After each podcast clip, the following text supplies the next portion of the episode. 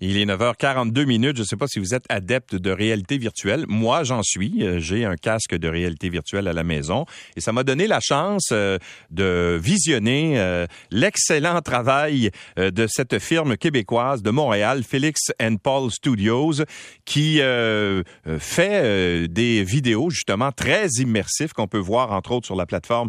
Moi, j'ai un Oculus Quest qui permet justement de, de visiter la station spatiale internationale c'est à s'y méprendre. On a vraiment l'impression d'être euh, à l'intérieur de la Station spatiale internationale, mais il y a d'autres productions qu'ils ont fait également qui sont très, très impressionnantes. Et donc, ils ont euh, reçu le mandat de la NASA de documenter la première mission qui vise à envoyer des astronautes sur la Lune depuis la fin du programme Apollo. C'était dans les années 70. Alors, on va filmer littéralement le lancement de la fusée Artemis 1. Je pense que c'est attendu pour la fin du mois d'août. Et euh, par la suite, aussi les autres missions, dont celle qui enverra des hommes sur la Lune. Alors, on sera loin, je pense, des images granuleuses de Neil Armstrong en 1969 qui met le pied euh, sur la Lune. On en parle avec Félix Lajeunesse, qui est cofondateur et directeur créatif chez Félix and Paul Studios. Bonjour, euh, Monsieur Lajeunesse. Bonjour, bon matin. Bon matin. ça, devait être euh, la joie chez vous lorsque vous avez reçu le, le, mandat de la NASA de filmer ça. Comment c'est arrivé?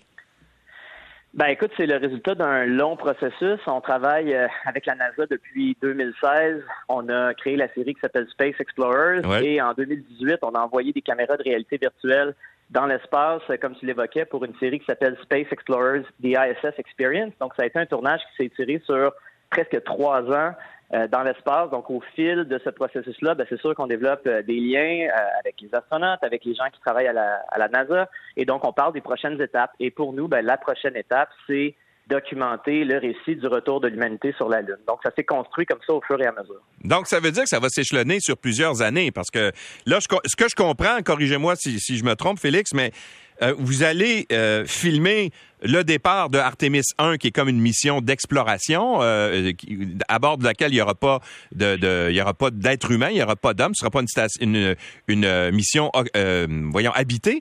Mais par la suite, en 2025, là, ça va être habité. Vous allez être encore là. Donc, c'est un long processus dans lequel vous engagez. C'est une histoire, effectivement, qui va se dérouler sur quelques années. Euh, vraiment, Artemis 1, c'est le départ symbolique du programme Artemis parce que c'est le vol test, en fait. Donc, la fusée va propulser la navette Orion qui va aller en orbite lunaire et qui va ensuite redescendre sur Terre. Et c'est vraiment pour valider euh, le fait que l'on peut ensuite mettre des astronautes à l'intérieur d'Orion pour faire euh, une mission habitée qui va mener à éventuellement une mission où les humains vont faire un alunissage et atterrir sur la Lune. Donc, pour la première fois depuis 1972. Donc, c'est un récit qui va se développer sur une période à peu près de, de 5 à 6 ans. Euh, et euh, on va suivre l'entièreté de cette histoire-là qui commence avec le lancement d'Artemis 1 et qui va se continuer en parallèle avec l'entraînement des astronautes pour se préparer à Artemis 2 et à Artemis 3. Donc, on s'embarque dans quelque chose qui, euh, qui va être de très longue durée, mais je pense qu'il va être une, des grandes histoires de notre siècle. Mais qu'est-ce que c'est au juste le défi technique euh, pour la, première mission que vous allez documenter à la fin du mois d'août? Est-ce qu'on va pouvoir suivre ça en direct ou si vraiment vous allez enregistrer ce qui va se passer et par la suite, on va, vous allez le diffuser sur vos plateformes? Comment ça va fonctionner? Ben, ce qu'on va faire avec le lancement d'Artemis 1, qui est vraiment une première pour le studio, puis je dirais une première à l'échelle euh, des médias euh, à l'international, c'est qu'on va faire une diffusion immersive en direct. Donc, on va avoir plusieurs caméras euh, qui filme à 360 degrés euh, en temps réel, en direct, en 8K, donc en résolution extrêmement élevée.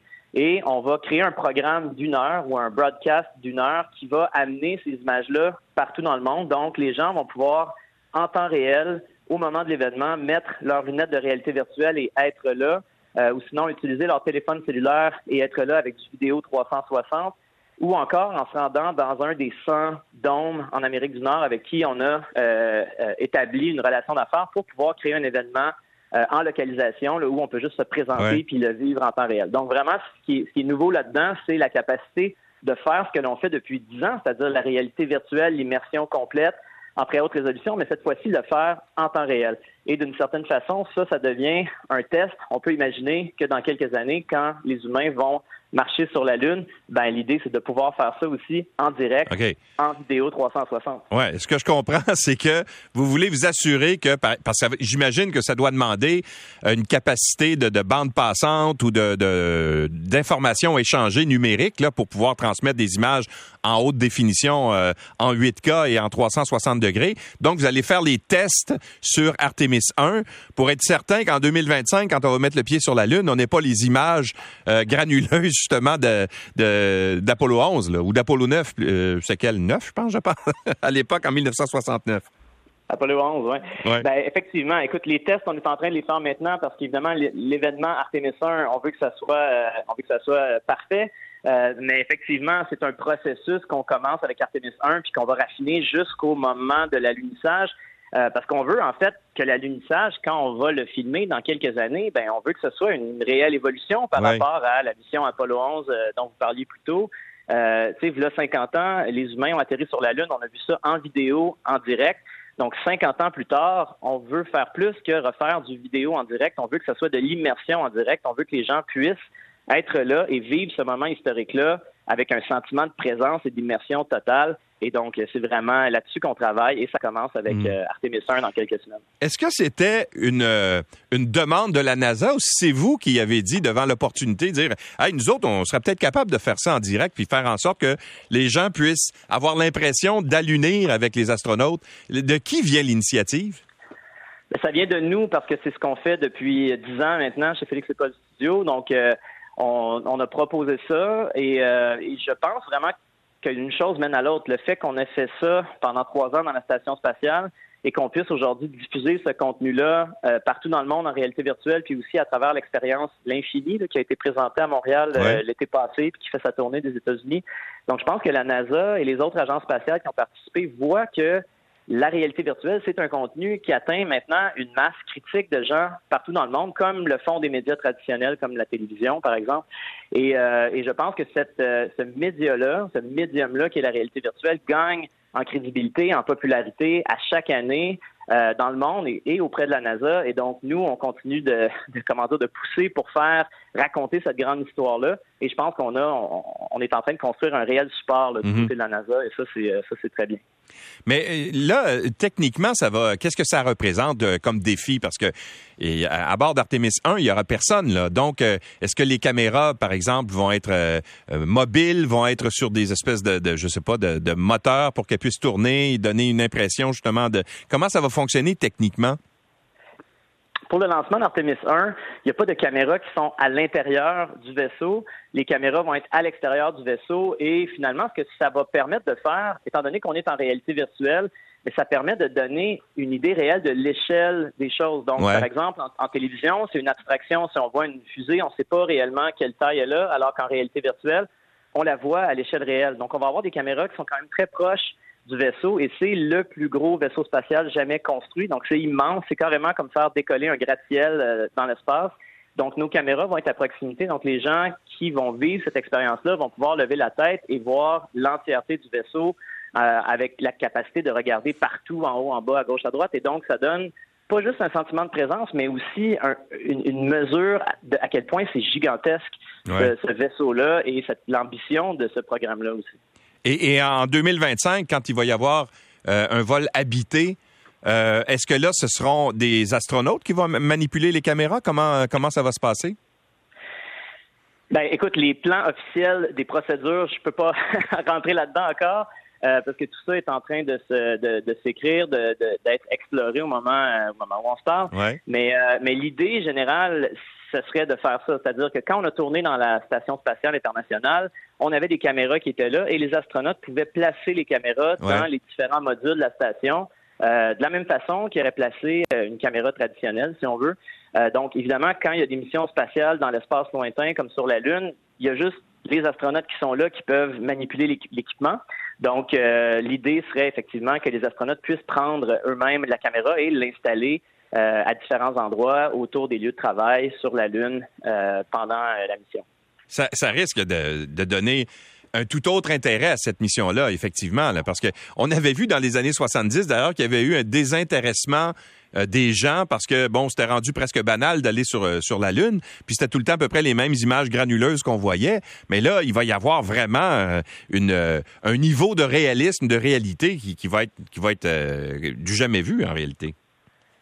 Ben, je pense que quiconque a fait de la réalité virtuelle de, qualité et, et, a vécu ce sentiment de, de présence du médium, je pense peut extrapoler, imaginer qu'est-ce que ça peut être de sentir qu'on est sur une autre planète et c'est pas des images de synthèse, c'est des images qui sont captées réellement. Donc, je pense que ça va être quelque chose d'assez extraordinaire, mais je pense aussi que l'histoire qui va être racontée est probablement à terme plus plus intéressante, plus porteuse que peut-être l'a été Apollo euh, au début des années 70, dans la mesure où le programme Apollo voulait démontrer que les humains pouvaient aller sur la Lune. Mais cette fois-ci, avec Artemis, la vision, c'est vraiment d'avoir une présence continue sur la Lune pour que la Lune devienne une base pour explorer le reste du système solaire, donc Mars et, au-delà de Mars. Donc, je pense que c'est une histoire qui va se développer sur plusieurs années et, euh, le fait de rentrer dans cette narrative-là pour les spectateurs, euh, je pense que ça va être quelque chose de vraiment excitant pour pas juste les cinq prochaines années, mais les prochaines décennies. Ouais. Il nous reste à peine deux minutes, mais je veux qu'on revenir sur. Moi, j'ai une vidéo qui m'a particulièrement intéressé que vous avez produite il y a quelques années. C'est euh, la visite de la Maison Blanche avec Barack Obama et Michelle Obama. Ça demande quand même des accès euh, privilégiés pour pouvoir être proche du président des États-Unis pouvoir faire une vidéo comme celle-là.